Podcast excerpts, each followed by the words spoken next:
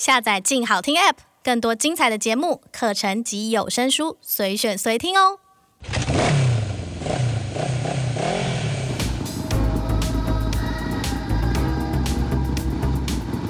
说走就走，跟我们一起去你的旅行。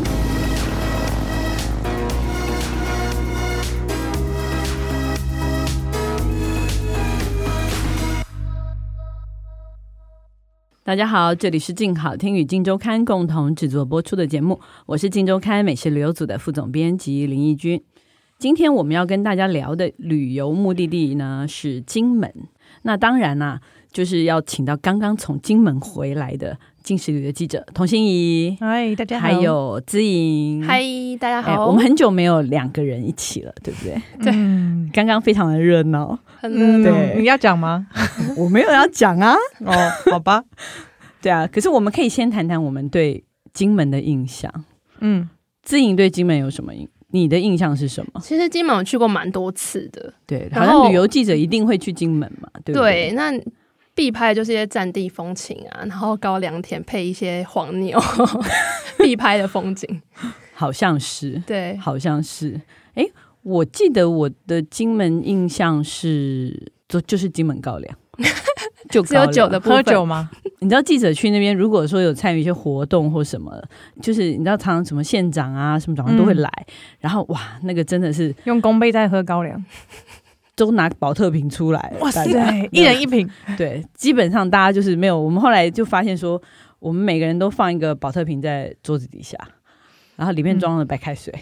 嗯这好像必备的小秘诀，假装对，假装他是你们这样不行，金门人都知道。我以为你会你会是喝到就是不知道金门的风景长怎样，也没有。我好像每次去都是可能为了美食比较多。嗯，有一次美食大赏的那个评鉴也是去，然后我记得吃了整整三天，吃的快要吐了。一些战地小吃吗？就是选那个那当地的海产餐厅。对。也也印象蛮深刻的，嗯，可是好像心仪看到的金门跟，跟你们差不多啊，真的吗？是 吗？我想听，我想听，对呀、啊，你不是跟我一起去的吗？哎，但是因为之前准备这个计划是主要是心仪做的嘛，那他会做这计划，就是因为。你觉得有看到一些不一样的东西？嗯、就像之前说，其实记者都会去过蛮多次金门。那其实金门，我以前的印象就是跟大家其实比较接近，就是哎，战地啊，然后高粱，嗯，就是很多美食啦，在金门有很多很色彩很鲜明的美食。但最近这两三年，我发现说，哎，金门好像渐渐有点不一样了。嗯、那以前你可能觉得说，哎，去金门，但记者除外，大部分看到的观光客可能是中高年龄层，然后在当地其实。也跟台湾很多乡镇一样，是有点人口老龄化嘛。嗯、但这几年我发现，哎、欸，有越来越多的年轻人，不论是从外地移居过去的，或是金门在地的青年返乡，嗯，然后让我觉得，哎、欸，这几年金门好像。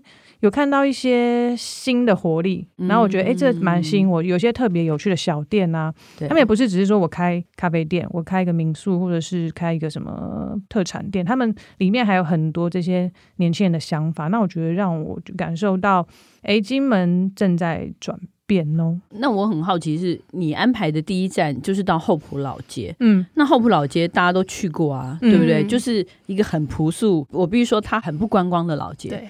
对对，就是一个很长明，很就我还蛮喜欢那条街的那种感觉。嗯，可是我就很好奇说，哎，你说那年轻人进来这条街，但我真没看过什么 年轻人在里面呢、啊。哦，可是这次我们带路人就是一个超级年轻的八年级生的一个年轻人，嗯、然后是当地长大的一个年轻人，叫李承恩。嗯、那我先介绍一下厚朴老街好了。后埔老街其实大部分就像我们嘛都会去的地方，那它大概在民生、民权跟民族路这三条路，因为他们其实这三条路交织起来刚好是一个像三角形的一个范围。嗯，那这个范围大概就是统称后埔老街的这个区域。嗯，那这个区域其实算是我们京城这边最早发展的一个地方嘛，所以很多我们去听导览啊，他们都会从明清时代就开始讲起来说，哦，这边以前是怎么样怎么样的一个老街。那李承恩呢，他比较特别是像听。听明清感觉很厉害，可是其实跟我们都有点距离嘛，蛮遥远。那李晨他很聚焦，就是他想要讲大概就是我们那个军管时期，那这个时期其实大概就是金门他那时候有战地政务的一个时间点。嗯，那这年代他觉得说，哎，其实跟我们现代是最接近的一个时代。然后再就是，其实，在老街上还有很多人，他们是有经历过那个年代的，嗯、所以他觉得从这些人的这边的角度，而且我们听的是。常民嘛，就是一般老百姓的生活，他觉得这块是好像比较少人拿来做导览的，所以他带你们去看很多老店嘛。其中一个老店，我觉得最有趣，他第一个带我们走到是一个针车行，就是那个缝纫机那个。啊，这针车行最酷是一开始你其实经过门口没什么感觉，它就是卖很多针线织品用的东西嘛。但你要往那个里面走，以前的屋子都很长，往里面走很狭窄，但到了最后面的地方，像是一个博物馆。因为那个老板呢，他非常喜欢收藏真车，所以映入眼帘啊。可以问自己，就是他还有很多台没有放在那边了，他大概把最精彩放那边，大概就二三十台以上吧。其实最让我震撼的是，因为它的店门口其实跟一般的后埔老街那些生活日常的老店没有什么太大的差别，嗯、你会觉得它就是一般的一个布店，然后卖一些针线这样子。然后可往后一看，居然超多针线车，然后重点是哦，他老板可以把每一台的历史都讲出来，而且他会告诉你说，比如说这是德国的，然后德国的呢，他就比较方方正正，然后有一些细节处，他都可以跟你讲解针车的。历史，然后我觉得很有趣的是，像他说，有些真车其实是跟各国之间以前的历史是有关系的，而且他很好，就是他就是都开放人家参观。哦，只要你有兴趣，你就可以往里面走。对，因为这个老板他是对真车是很有热忱，就是你只要跟他聊，他就会跟告诉你非常多真车故事，而且重点是他都把那些收来的真车把它修好，哦，就还可以运，都还可以用。那那为什么金门会有这么多来自世界各国的？针车就老板有说啊，其实以前啊，真车有点像他们最基本，就是你有去落番下南洋的人要带回来的嫁妆，就是成功的人当然就是就弄一个洋楼嘛，对不对？对啊，就跟后来人家买什么冰箱什么，对对对，那种电视机回来，对。哦，以前是带这个，对，再怎么样都要带一台真车，对，因为以前要自己做衣服，对，真车就是既可以从那你买的品牌跟什么，当然可以代表说。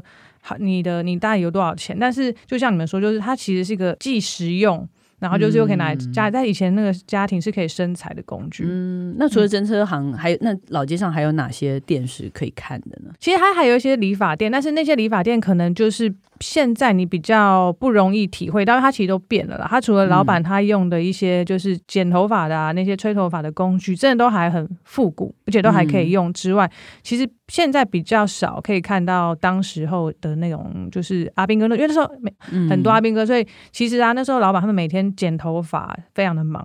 就比如说阿兵哥他们出来休息的时候啊，可能都会先去做喜欢做娱乐的事情，比如说打撞球、吃饭什么，然后最后要回营前全部都剪头发。所以老板他们知道那一天，带阿兵哥他们出来休息的这一天呢，哪一就是什么时段会最忙？然后听说忙对忙的时候，可能就是所有整条就理发店都在忙。然后他们那时候也不会就是说哦，我生意不要给你赚，因为自己都忙不过来，就分给周围所有理发店一起剪。嗯，对。所以那时候其实理发店生意超好，原因是岛上有大概十万名阿兵哥，常常都要剪头发。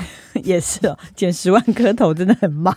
对，但是我觉得现在留在原本老街上那些理发店，其实还有零星一些理发店，大家有兴趣还是可以去体验，因为他可能会用很古早几十年的吹风机帮你吹头，真的很古早，因为他就是以前风很大哎，对，以前很耐用那个吹风机，超厉害。这些故事都是李晨分享给你们的吗？其实李晨他就是把这些店串起来，然后他把我们带到店里面，稍微会先讲一些他觉得印象很深刻、很有趣的部分，然后再。让这些老板他们去讲他们自己体验到的、经历过的这些、哦、他经历的故事，对他自己说，对，这样是最有。所以你们在那边跟很多老人家不停的聊天喽。对，而且我觉得好玩的地方是，就是好玩的地方就是，其实很多台湾地方老街啊，我觉得都已经有点就是变很多，就是商业化了。嗯、虽然说老建筑可能在，但是开的店其实都跟以前没什么关联。那而且千篇一律，有时候对，对。可是我觉得这条老街会让我。采访到最后面，我觉得最印象难忘是，他就是那时候一直从军管时期到现在流传下来的这些店铺，他们其实没有为了我们观光客来而做生意，他们真的还是在服务当地人。嗯，对，所以变成说，哎，你比如说那个已经一百快一百九十年中药行啊，它其实是在下南洋的时候，对，就已经开始有这间店了，所以它是见证更多金呃金门后埔老街不同时期变化的一个老店啊，所以我觉得，哎，看到这些店到现在还是卖很多东西给当地人啊，然后他们就是来了都会打招呼交流，我觉得这就是一个很，就来讲是还活着、活生生的老街，它才是一个真正活的老街。对啊，对，很像时光在那边暂停。嗯，连金子铺那些的都是都在，但问题是，除了这老街，我都看到你们两个在那边还拍了很多完美照，那是后埔老街吗？请问？那其实是在后埔老街的巷弄里面，也是陈恩带我们经过，他说这里很漂亮，很好拍。然后我们就看到，哎，很像，就是它外观是涂那种黄色的漆，不是沙美摩洛哥也是这样吗？类似，可是它很隐秘，嗯、就是它因为沙美的摩洛哥其实现在是 IG 打卡热点，所以其实很多人会去。然后我们真的是是承恩带路找到一个，它好像是类似之前是军队的俱乐部嘛，对对，他们就是有点像他们军人那个团康做康乐室，就他们就是休息消遣的地方。哦，对，然后现在就是荒废了，然后里面呢，因为它门也没有关嘛，所以就是都可以随意的进去走动，当然就要小心安全了。嗯，对。然后我们就在那边各种摆拍，就是本来只是路过而已，就在那边拍了半小时。摄影师也是，因为我们本来就想说，一开始陈恩在讲这些废墟的时候，想说啊，不就废墟，应该也没什么好看的。没想到那个墙面真的就是像摩洛哥风。然后摄影师，然后加上那天天气非常好，天空爆蓝的，对不对？对。然后摄影师跟导演进来之后就说：“天哪，这也太好拍了吧！”然后我就跟那个李晨说：“这景点千万不要公开，就我们就私藏就好。”结果我们现在说出来了。对，他们不知道在哪边，他们不知道从哪一条巷子他们不知道怎么进去。对，因为这很过分，真的是在民宅后面哦。基本我觉得你们两个自己根本说不出是哪一条巷子。对，呃，好像是哎，对，这样大概知道位置，回也回不去，有拍过就好。那你们还，我们还在聊一聊有门牌号码的地方好了，嗯、你们这次也去了很多，就像你说，呃，有很多的年轻人自己开的店，嗯，有一些是返乡青年嘛，有一些可能外地来的，嗯，我知道你你对这一家店好像挺有感觉，叫腻咖啡，对不对？对，细腻的腻。对，其实那个咖啡店呢、啊，它刚好是开在比较以前在军管时期非常热闹，但现在有点荒凉的地方。嗯、那那地方叫东沙，那东沙其实就位于珠山聚落跟欧拓聚落中间的一个地方。那其实感觉很荒凉，但其实交通上不会太远的地方。那其实这里呢，嗯、就是我们遇到那个主人阿尼啊，他说其实以前东沙这里就是是。少数啊，金门还有军医院的地方，所以那时候这一带啊，一定就是很多人。然后，所以他的那个房子啊，现在所在地是以前可能是军人的福利社啊，也是撞球室啊，剪头发，或甚至就是卖一些小吃部的地方。就是随着这个医院这边延伸出来的一些生意的一个地方。对，那后来已经就是都消失了嘛。对，后来就是留下这个空房子嘛，然后他就把它重新的改造，变成像现在这样子一个非常，我觉得是很漂亮的地方。就很多人可能不是真的。一定要来喝咖啡，但他们走进来就一定要拍照。一开始阿妮可能觉得说，哎，不知道为什么大家就是，嗯，好像没有一定要喝咖啡，因为他自己是一个很喜欢喝咖啡，然后也很爱喝咖啡，很想要跟大家分享的一个人。但后来他可能觉得说，嗯，反正如果大家都喜欢我这个风景，喜欢这个光，那也 OK 啦，就是不要打扰到别人。对，哎，不过他很酷哦，他一开始我遇到他的时候，其实。那天是他休息，但特别为我们开的那一天，就是去采访他。然后打开门走进去，然后他就有一副那种很酷，我就说：“哎、欸，老板好，我要给你采访。”他就说：“哦，现在吗？”然后讲说：“哎、欸，所以是我记错了吗？不是约好了吗？” 就超超级酷的。然后后来他就是因为他要戴口罩嘛，然后而且看起来非常累，因为这间咖啡店也像是他艺人工作室，所以等于就是从烘豆啊、泡咖啡、做甜点，什么都他自己来。嗯，基本上就是一个。非常辛苦的工作，那他就一副那种，嗯、呃，快快死掉了。我觉得那时候很坏，我想说想要赶快跟他亲近一下，就把手机录音 嘟到他脸前面，就说可以这样录吗？他就说不行。然后就哦，但他就是后来就是可能觉得怎么这个人那么白痴，然后就卸下心防。实际他就是一个，就很多客人都觉得说，哎、欸，他把口罩拿下来很凶，但其实。哦是一个人很好、很善良的一个女生，面恶心善吗？呃，可以这么说吗？说面面酷、面酷、面酷、面酷，很酷。但这就是不笑，然后后来他就微微笑说：“哎、欸，其实这个人蛮可爱的。”我不知道他会不会想要听到我这样形容他，但是我就是，其实他是一个就是很酷，但是很愿意跟人家分享他的咖啡啊、美食的那种人。嗯，嗯，那他是从小在金门长大的金门人，对他也是。而且哦，他最特别的是，我问他说，求学成长的时候有去过高雄吗？待在其他地方？嗯、那那时候，可是他当他决定要离开前一份工作的时候，要开咖啡店，他就想说他是要回到家乡开。嗯只是他是觉得就是喜欢回到家人身边，而且他很喜欢金门，嗯、因为金门对他来说是一个又有乡下的那种悠闲的感觉。但是其实当你想要很便利的时候，它也是有很热闹的地方，然后随时你想要买到什么都可以买到的一个地方。嗯、所以对他来说，金门是两者都兼具。而且他最喜欢就是想看海，嗯、因为他其实是常常看到有很美的光线，他就会想要立刻骑车去海边拍照的一个人。嗯、对，所以金门就很让他就觉得说，哎。没有想要再去别的地方，就是回到家乡，对，完全满足他的愿望，嗯，感觉超棒的，对啊，因为其实这一间我没有跟到，而且我不知道，就是以前不知道金门有这么棒的咖啡店，没关系，下次我们一起去，好，对，不约同心意，对，不要约同心意，一定要约我的，没有啊，不约他才能在那个老板安妮前面说他的坏话，真的，说就上次那个拿手机吓你那个，上次那个。干嘛这样？对，好，哎，那可是其实金门这样子的店其实不少哎，像我们这次还去了另外一家嘛，一个书店叫做。嗡嗡书店，对，哎，它的“嗡”这个字蛮有趣的，是那个翁玉的“翁”，对，就是草字头下面一个“翁”，这个主人翁的“翁”，嗯，对啊。那他的老板也是一个，就是从外地回来金门开书店的人，对。然后这个年轻人他也是，就是也是在台湾念书嘛，然后大概在。大学的时候，当时那时候家里发生了一些事情啦。嗯，那时候他的状况其实我不是很了解，但是他有讲说家里发生了一些变化。然后那时候他本来就一直有想要把开书店当做是一件想做的事。嗯，对。然后可是，在那个时候，也许他觉得说那时候状态的自己是。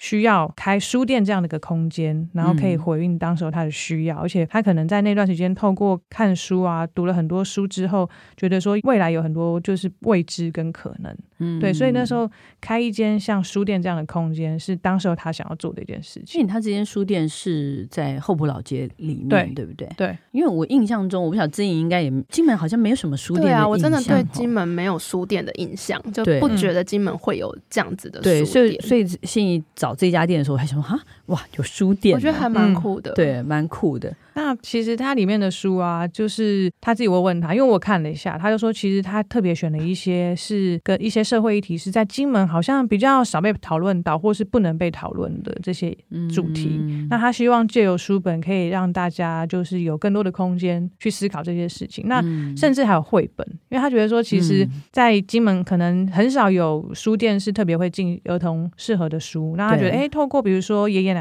爸爸妈妈陪小朋友去，然后一边陪小朋友看。绘本，其实大家都可以透过绘本，或者是从这里面得到不一样的想法或方向，或一些不一样的感受。那而且很有趣是，除了书店之外，嗯，就除了书之外啦，嗯、这家店其实，嗯，还有一个很厉害的招牌，对、嗯，很吸引人。你其实一开始是不是是因为另外这个招牌才找到这家书店的？就是一开始就在网络上一查这个书店啊，然后很多布洛克的写是隐藏版咖喱饭。然后想说，一个书店，哦、对，一个书店为什么是被写说金门隐藏版？然后什么最好吃咖喱饭？我就很好奇，说一个书店咖喱饭是能有多好吃？因为通常复合式的空间，对，餐点可能会有点普通，对对，真的是普通。但是呢，就是我真的自己实际上吃了之后，我就吃了两顿哦，我真的觉得很好吃，吃两顿。而且我想，而且我现在可以出卖我的受访者，就李承恩嘛，李承恩超喜欢去这间书店的，嗯，所以第一次其实是他带我去，在我还没有采访前，他就跟我。约这间餐，这个书店不是餐厅，嗯、然后书店，嗯、然后就想说，哎、欸，真的就是真的名不虚传了，就是真的像网络上这样写。嗯、那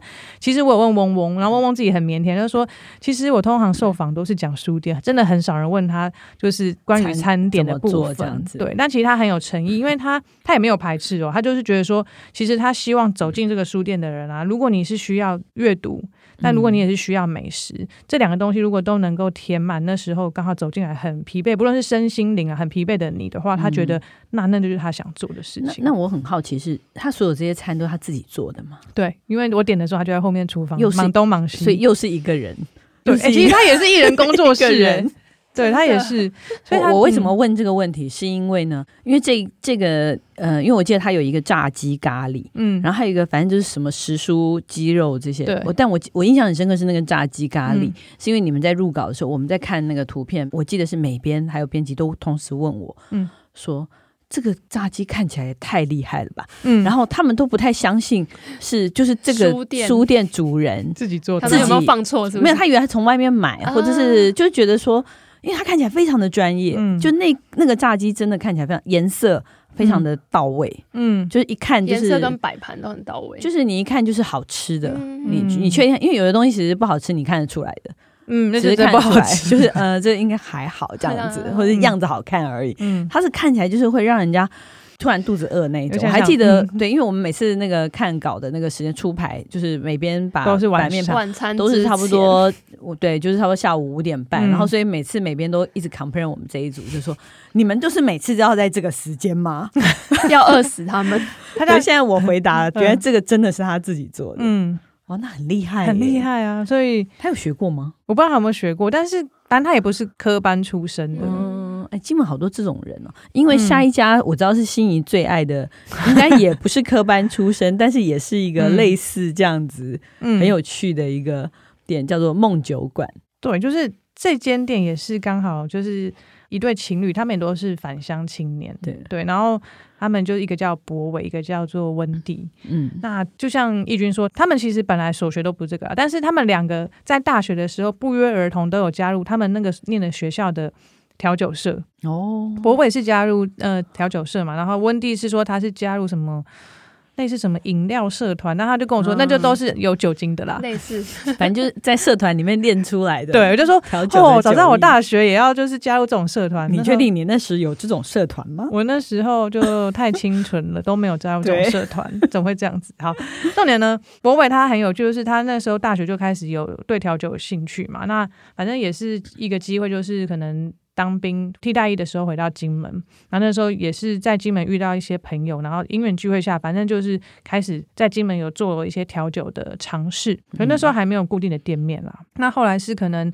一个机会就是认识了金门的朋友，然后他现在的这个酒吧位置啊，就是在后埔老街这个区有一个叫后埔十六艺文特区这边、哦很有名啊。对对，然后这个地方呢，其实房子都有点像是就古色古香的，像有点像我觉得金门房子跟假的一样，对，就是假的，但是就是有一个色彩艳丽，对不对？就是你应该看说修的太新了，对，就艳丽到一个相当假，尤其是跟着那个夜空一起拍的时候，我每次都觉得哇，这个图的实在太 就是好像其实没有修，但就这么这么就是饱和度太浓。对，那他们刚好就是回到家乡的时候呢，就是遇到朋友，刚好他开了这个咖啡馆酒吧，然后想要顶让出来，他们就接手了这个空间。嗯，对，然后那时候他就先跟朋友就比如说顶让了这个空间，开始开了梦酒馆。嗯那其实梦酒馆的梦啊，我一直很好奇为什么叫梦酒馆，结果是一个很好说，就是他们家宠物的名字就叫阿梦，然后就取叫梦酒馆。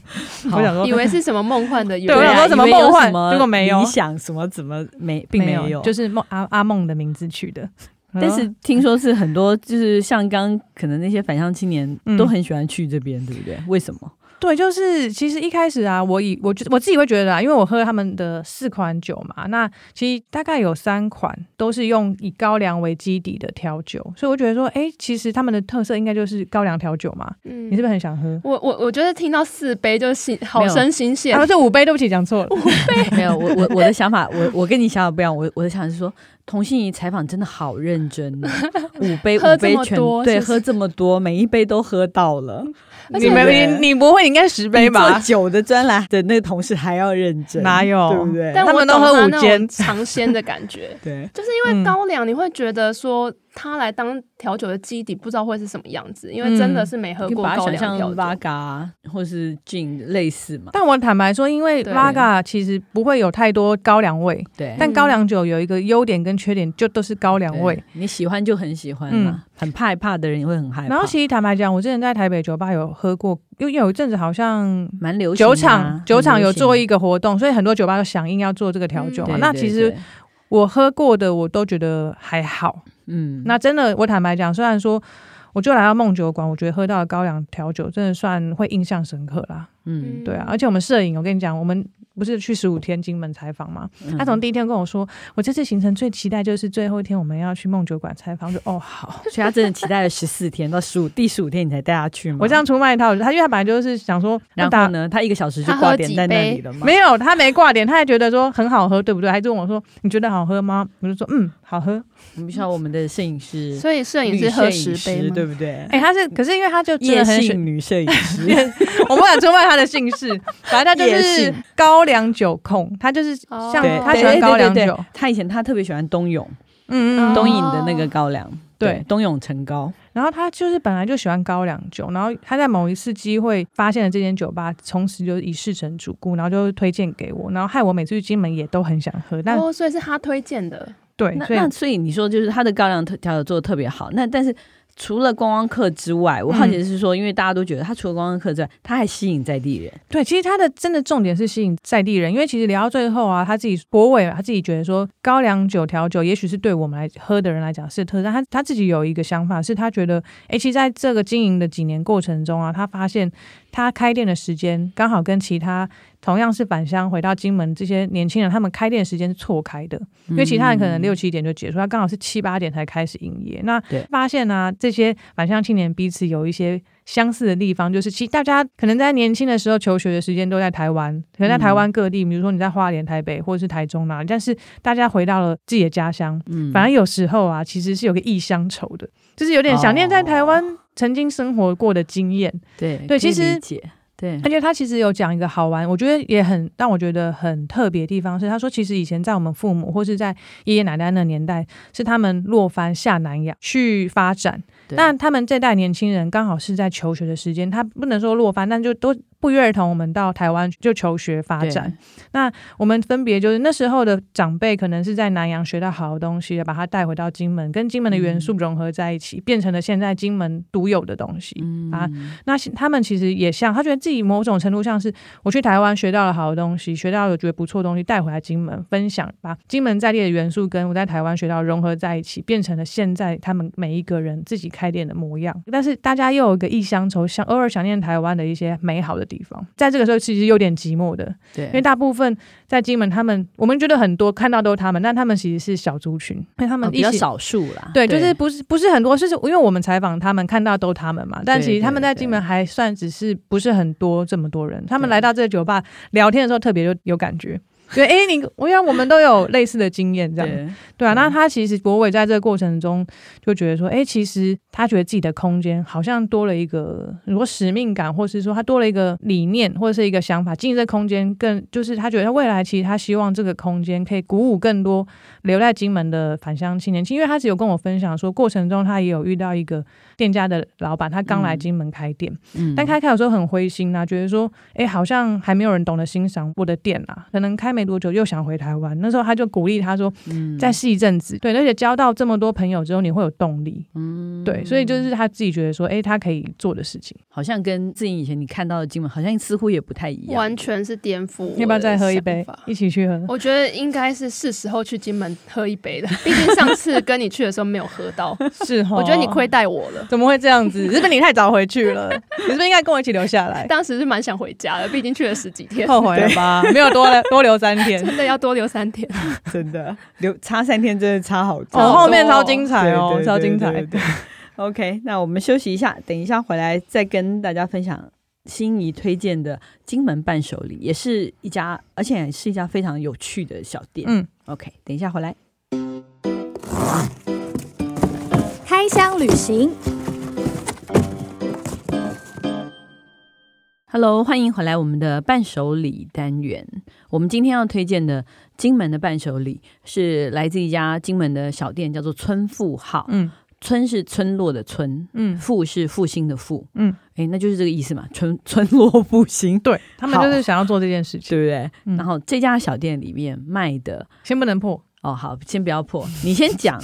那个，因为我觉得这家店其实也是我们这次采访中间其实很重要的一家店，嗯，就是也是一一群年轻人做了这件事情。对，那先先介绍一下他们。嗯，介绍他之前，我想先问大家说，你们有想过就是去金门可以买昆布跟蜂蜜当伴手礼吗？你这样这么快就破梗，这有什么你自己哦，那删掉删掉重来。那我要怎么问？怎么问哦？你除了高粱跟贡糖，你会买什么？你要先问我们说，你去金门都买都买什么啊？那把那个大家全部删掉，再来一次。不会，我就会回答说，对不起，我真的我在金门每次买的东西都很奇怪。我有一次买到一个最奇怪的东西是老的那个饼模，我不晓得你们以前去他木头那种，我知道。而且是老的，最昂贵贵的那种饼膜。我在我记得是某一个老街还是菜市场那个街边一个小店门口放的。然后那个老板说，就是一个撩不亚干。然后呢，他们家本来是开饼店，然后这个就被这个撩不亚败光。然后现在什么东西都拿出来卖。然后我就买了他这个撩不亚干留下来的饼膜。我本来想说再出卖那个摄影，就是他在金门也挖到超多宝的，就超多这种东西可以买。对，所以我真的觉得金门只要。你愿意挖，真的什么超多宝的伴手礼都买得到，千万不要局限在什么菜刀、贡糖这种宅配平常就可以买得到的东西。嗯，对。说但是你这次介绍的这个村富号，嗯，更特别啊！我觉得它、嗯、还可以，就是你刚刚破梗的那两样东西，金门产的昆布跟金门产的蜂蜜，确、嗯、实也是我我从来没有想过去金门买，我真的没想到这两样。而且那时候我是跟他一起去的，我没想到我在那边可以看到昆布本人。我跟你讲，就是没去金门这趟之前，就没有做这个采访之前，我当然知道台湾有马祖，就是是我们昆布产地嘛，就蛮厉害。但是我是真的没听过金门。然后，然后后来知道我要采访这个村富号的这个主理人之一，他叫做佳瑜，他跟我讲说：“你知道金门有昆布吗？”我说：“我不知道。”他就说：“是。”就是有有昆布，而且是台湾非常大的一个产地，然后我才想说，天呐，原来这么厉害。嗯，其实啊，这是他们开这间店的一个更加比较不一样的目标或使命，好，也是使命，就是其实因为一般我们来金门就是买贡糖嘛、高粱嘛，那也很少会有人跟你说为什么有高粱，或者就是为什么要做这些事情。那其实他卖昆布呢，背后他想告诉大家是，其实金门有很不错的生态环境。其实他觉得他们说养昆布这件事情，当然第一个是他对海洋的环境也算是。是有帮助的，嗯，对啊，所以其实他们在做这些事情，包含你说养殖蜜蜂，就是养殖蜜蜂，嗯、然后你要有采蜂蜜啊。其实这对金门的环境也是，因为其实很多人都说嘛，如果你看不见蜜蜂，是不是代表这个生态其实已经非常的不好了？所以村富号的这些年轻人是很关注金门的生态的环境这件事情。对，对，因为其实像。